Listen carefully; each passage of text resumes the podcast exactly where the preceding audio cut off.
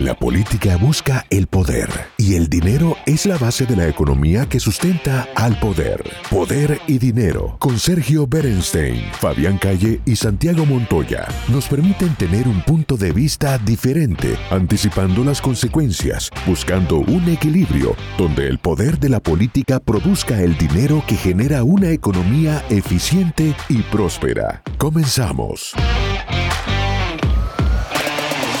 Gracias por estar allí. Esto es Poder y Dinero aquí por Americano Media. Estamos charlando con eh, Domingo Felipe Cavallo, ex ministro de Economía de la Argentina, eh, una de las personas que más saben de inflación en el mundo. En el bloque anterior nos contó eh, a qué se parece esta inflación.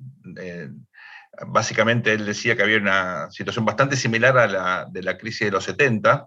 Eso terminó con una fuerte recesión, con una política monetaria muy restrictiva a comienzos de los 80 ¿Qué significa esto, Domingo, en términos de la vida cotidiana de la gente? ¿Esto implica empleos eh, eh, con salarios más bajos, menos empleo, eh, hipotecas más caras en el corto plazo? ¿Qué, es lo que tienen que esperar nuestros oyentes?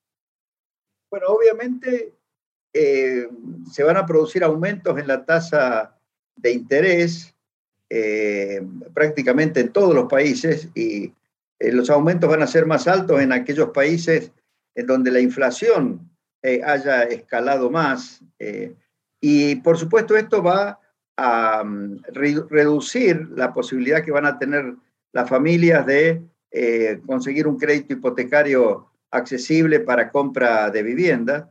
Va a tener un efecto sobre el precio de los inmuebles, salvo en algunas zonas donde por otras razones hay una gran expansión de la actividad inmobiliaria. Eh, yo hace poco he estado en, Florida, en, Miami, y obviamente ahí hay un boom inmobiliario, pero que tiene que ver también con otras causas y el hecho de que, sobre todo en la época del COVID, mucha gente del norte decidió trasladarse a vivir hacia Miami, pero en general, salvo eh, estos fenómenos así eh, puntuales y que responden a otras causas, es muy probable que el negocio inmobiliario encuentre un freno eh, debido al aumento de las tasas de interés. ¿no?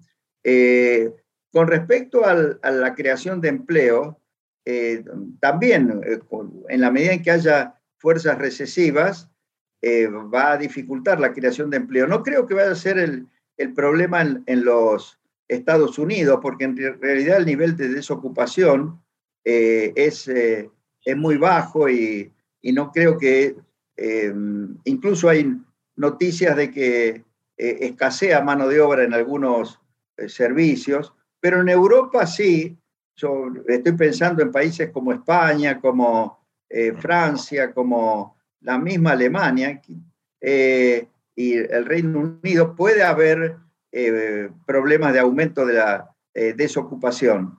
Eh, yo creo que se sabe que los problemas de inflación, de, perdón, de recesión, causan inconvenientes en la vida cotidiana. Los que van a enfrentar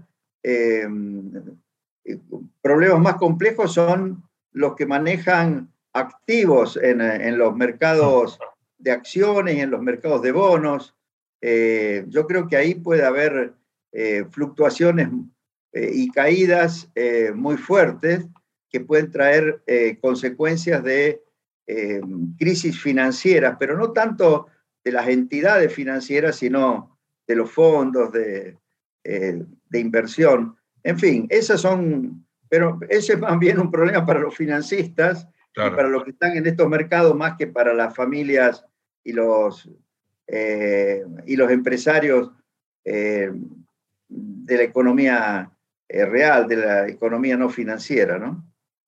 doctor, respecto a los temas de liderazgo para salir de una situación económica incómoda, en algún momento en una conversación con usted, saliendo, hablando del tema de las políticas de Volcker para domar, eh, bueno, una inflación que usted ya, ya, avisó que seguramente no, no, llegaría ahora a los niveles que fue en aquella época, sería algo más moderado, pero de todas maneras, una inflación que hoy se está proyectando más del 8% en el año para Estados Unidos resulta altísima, ¿no es cierto? Entonces, eh, después de Volcker, en realidad lo, que ocurrió fue que rápidamente vino el gobierno del presidente Reagan, y el presidente Reagan, eh, con gran liderazgo, eh, bueno, aplicó políticas que usted recién resumió en, bueno, en bajas de impuestos, en revisar regulaciones pero hay que tener mucho liderazgo para meterse con los impuestos y con muchas regulaciones que obviamente afectan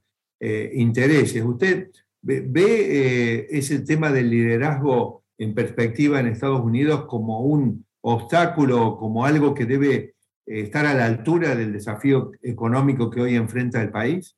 Bueno, la situación en ese sentido es un poco diferente. Yo creo que ahora, tanto, mucho más que en aquella época, los gobiernos, eh, prácticamente de todas las, eh, las tendencias políticas, están muy preocupados por los aspectos distributivos, de distribución eh, del ingreso. no era así en, a fines de los 70, principios de los 80, más bien por entonces la discusión era cómo sacar a las economías de, la estanflación, de una recesión que se había tornado muy larga, y muy profunda. Eh, y eh, ahora es distinto, ahora a los gobiernos les va a resultar eh, más difícil, por ejemplo, trabajar sobre la base de remover impuestos o regulaciones para alimentar procesos de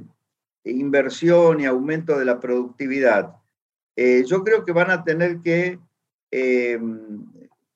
utilizar em, más inteligentemente las políticas eh, sociales, que son mucho más abundantes ahora que lo que eran en aquella época y que significan em, necesidades fiscales, eh, pero se tiene la ventaja de que dentro de todo eh, las tasas de interés han sido muy bajas y aun cuando ahora aumenten, eh, no van a llegar para nada a los niveles que tenían en la década del 70 o a principios de los 80, cuando eh, se estaba saliendo de la, de la inflación. Eh, yo creo que no va a ser tan difícil reimpulsar el crecimiento luego de las medidas de restricción con las que se va a atenuar la inflación, ¿no?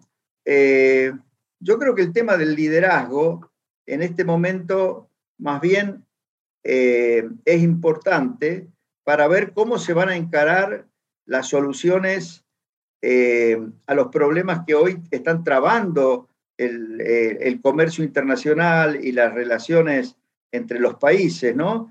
Agravado ahora por la crisis de, que significó la invasión de Rusia a Ucrania, pero además ahora hay el clima entre Estados Unidos y China, por ejemplo, eh, eh, es un tema que, que dificulta pensar en cómo se va eh, a salir preservando un, el funcionamiento de la economía global. ¿no? Me parece que el tema del liderazgo hay que pensarlo no tanto en materia de implementar políticas nacionales en cada uno de los países, eh, como de encontrar eh, soluciones que eh, recreen condiciones de integración económica regional y mundial en los próximos, en los próximos años. yo no, no, estoy en condiciones de decir si eh, el presidente Biden en los Estados Unidos o quien vaya a ser el nuevo primer ministro en el Reino Unido o, las autoridades de los distintos países europeos eh, eh, tienen o cuentan con el liderazgo suficiente como para salir del clima esta inflacionario como se salió en la década de los 80. pero creo que ese tema es crucial, va a ser el tema de cómo se recompone la economía global eh, a partir de las crisis que se están enfrentando en, eh, en estos momentos. El análisis sobre el poder y dinero concluye por hoy.